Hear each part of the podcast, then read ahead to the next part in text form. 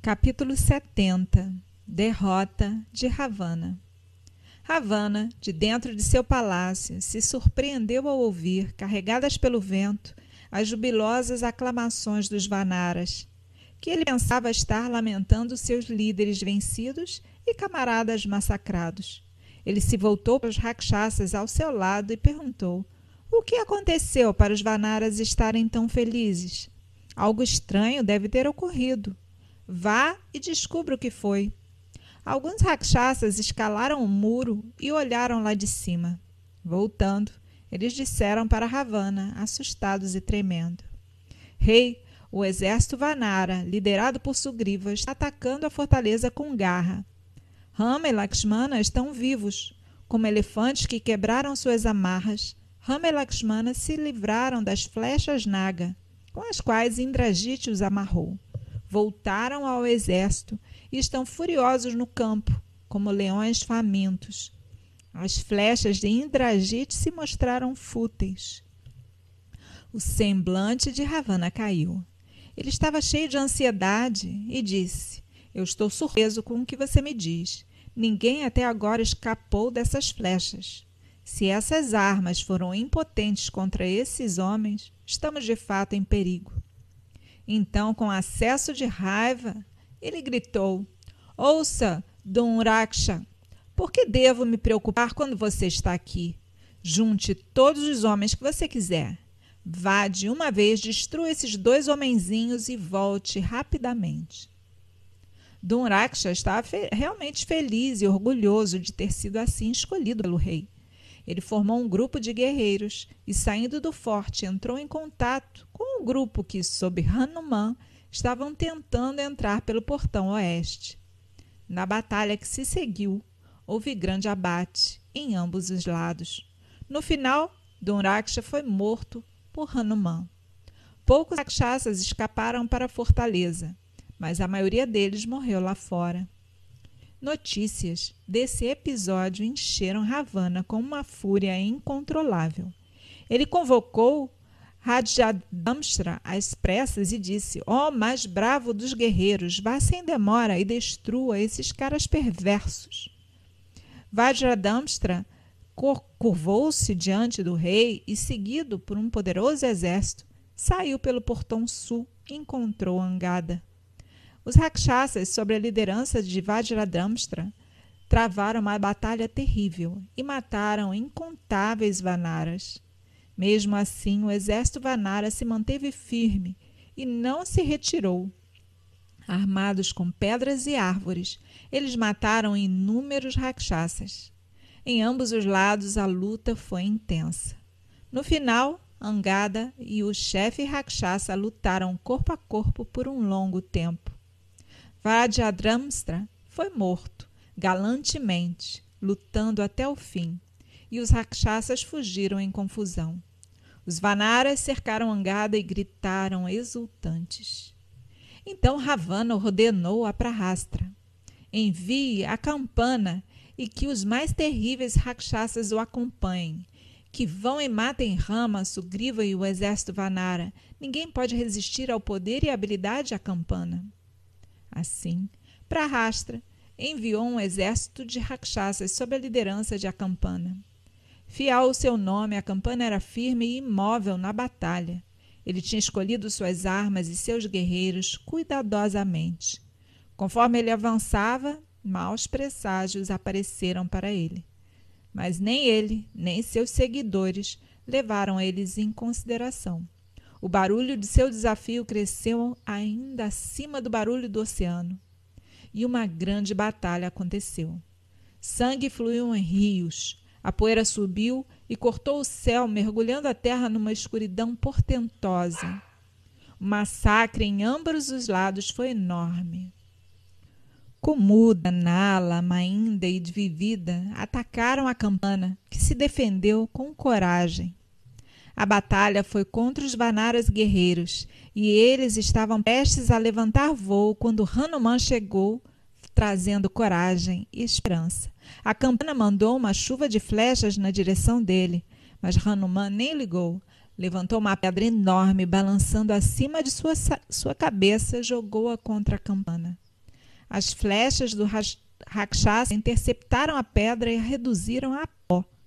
Então Hanuman cresceu em tamanho e brilhou ofuscante como o sol, e arrancando uma grande árvore, atacou o Rakshasa e o matou. O exército Rakshasa foi destruído como uma floresta em um terremoto, e os sobreviventes fugiram em pânico do campo fatal que estava repleto de mortos, espalharam as notícias sombrias em Lanka. Os Vanaras cercaram Hanuman e expressaram ruidosamente sua admiração. O ânimo de Ravana caiu quando ele recebeu a notícia da morte de Acampana. Mas ele encontrou força na raiva e desespero e começou a pensar em novos planos. Ele repensou as defesas da cidade e se aconselhou com Prahastra, o comandante em chefe.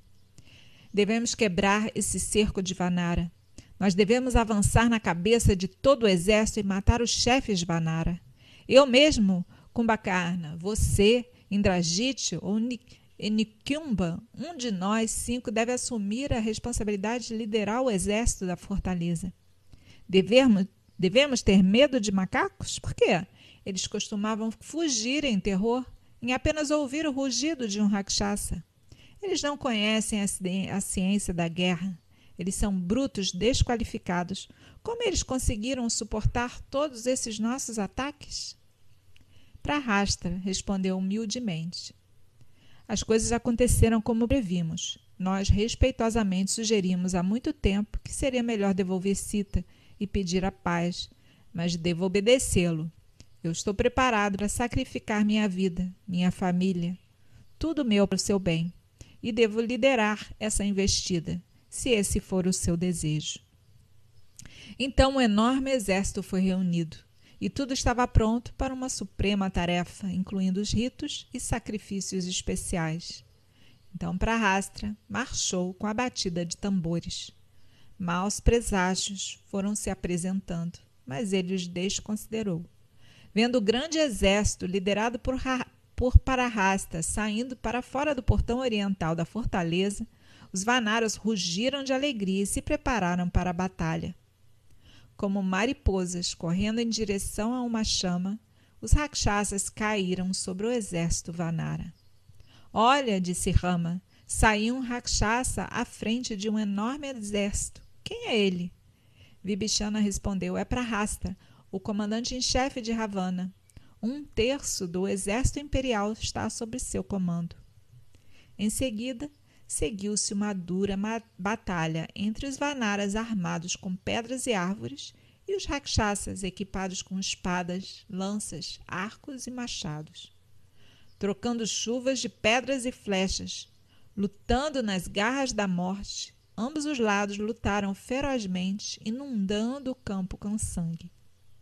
Os seguidores de Prahasta Narataka, Mahanada, Kumbahanu e outros foram combatidos por Dvivida, Durmuka e Jambavan. Houve uma batalha prolongada entre Parahastra e Nila.